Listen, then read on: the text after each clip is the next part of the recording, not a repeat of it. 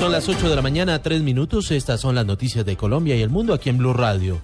El gobierno asegura que el acuerdo alcanzado con las FARC en materia de justicia transicional respeta todos los cánones internacionales. Desde ya se anuncia un viaje de la canciller María Ángela Holguín a La Haya para socializar el acuerdo con la Corte Penal Internacional. Ampliación desde Nueva York con la enviada especial de Blue Radio, Silvia Patiño. Hola, buenos días. Los saludo desde Nueva York, donde el presidente Juan Manuel Santos celebró el concepto favorable de las últimas horas entregado por Fatou Bensouda, la fiscal de la Corte Penal Internacional, alrededor uh, del acuerdo alcanzado el pasado miércoles con la guerrilla de las FARC en el punto de la justicia transicional. Santos uh, dijo que esto lo que demuestra es que se hizo bajo los estándares internacionales. La canciller eh, se va para La Haya, va a tener una reunión con la fiscal de la Corte, va a estar allá también el doctor Manuel José Cepeda y creo que ahí van a tener oportunidad de profundizar para que todos nos demos cuenta que lo que se logró negociar con las FARC cumple con los estándares que todo el mundo está exigiendo como mínimo frente a lo que tiene que ver con la justicia transicional. En el concepto de la Corte Penal Internacional eh, se asegura que con este acuerdo que fue firmado el pasado miércoles en La Habana no se otorgarán amnistías y tampoco habrá impunidad para los delitos graves de lesa humanidad y de guerra. Silvia Patiño, enviada especial a Nueva York, Blue Radio. Desde el Consejo Nacional Electoral aseguran que si el gobierno no modifica el umbral de votantes para respaldar en las urnas lo que se acuerde con las FARC, se está haciendo el harakiri y la iniciativa no podría contar con el número necesario de votantes. Detalles con Simón Salazar. El magistrado Armando Novoa del Consejo Nacional Electoral aseguró que la Constitución colombiana establece unos umbrales para una eventual refrendación de los acuerdos de paz. En ese sentido, dijo que deberían hacerse unos ajustes que permitan una participación masiva, pero que no frustre lo acordado en La Habana. Participación de alrededor de 8 millones de votos. La mitad más uno debería votar a favor, pero es un umbral demasiado alto.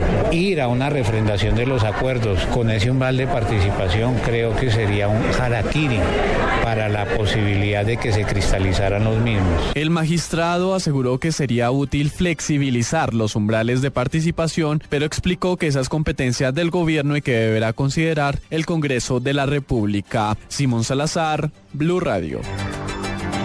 Hay alerta en Buenaventura porque este fin de semana fuertes mareas golpearán la costa pacífica del Valle del Cauca. Las autoridades tomaron medidas de prevención. Información desde Cali con Nilson Romo. Los organismos de socorro implementan a partir de hoy restricciones para el ingreso al mar en Punta Soldado, La Barra, Juan Chaco, Ladrilleros y La Bocana. El coordinador de emergencia de Buenaventura, Arvington López. Se mostró todo un plan de contingencia, cómo nos vamos a distribuir el territorio. Eh, eh, de acuerdo a, a, nuestras misiones, que los barcos eh, grandes no pasen cerca a la población a las horas picos de la, de la marea alta, digamos que tengan un receso de una hora antes o una hora después, para que esa ola que genera el barco no pueda afectar a la población que está al pie de la bajamar. Se prevé que durante el fin de semana se registren olas de hasta 5 metros de altura en los tiempos de marea alta. Desde Cali, Nilson Romo Portilla, Blue Radio.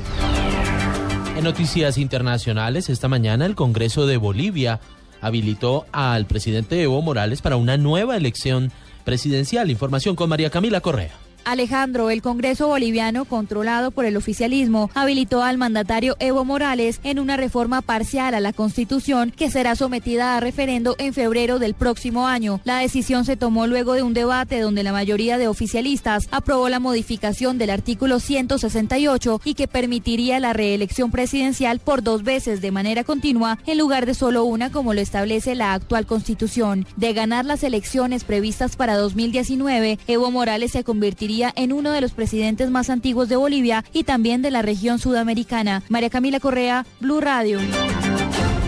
En deportes, el piloto de la escudería Mercedes, Nico Rosberg, saldrá en la primera posición en el Gran Premio de Japón que se correrá mañana en la Fórmula 1.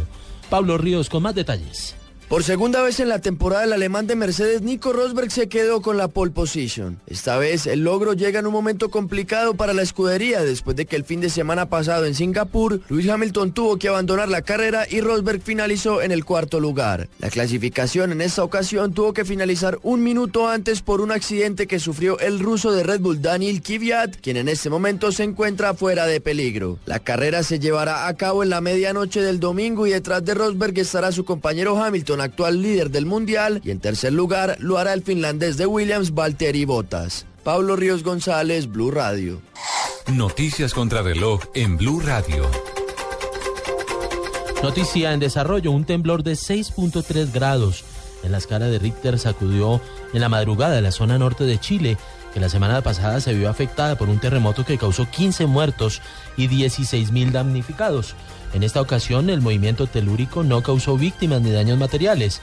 La Oficina Nacional de Emergencia informó que el sismo no reunió las condiciones necesarias para generar un tsunami. La cifra 99.027 ciudadanos ya fueron seleccionados para prestar el servicio en más de 14.000 mesas de votación que se instalarán en Bogotá el próximo 25 de octubre de 2015. Los jurados de votación deberán asistir a las capacitaciones de la registraduría que se iniciarán el próximo primero de octubre en Corferias. Atentos a la llegada del Papa Francisco a Filadelfia, última etapa de su gira de seis días por Estados Unidos y en donde participará hoy en el Encuentro Mundial de las Familias Católicas.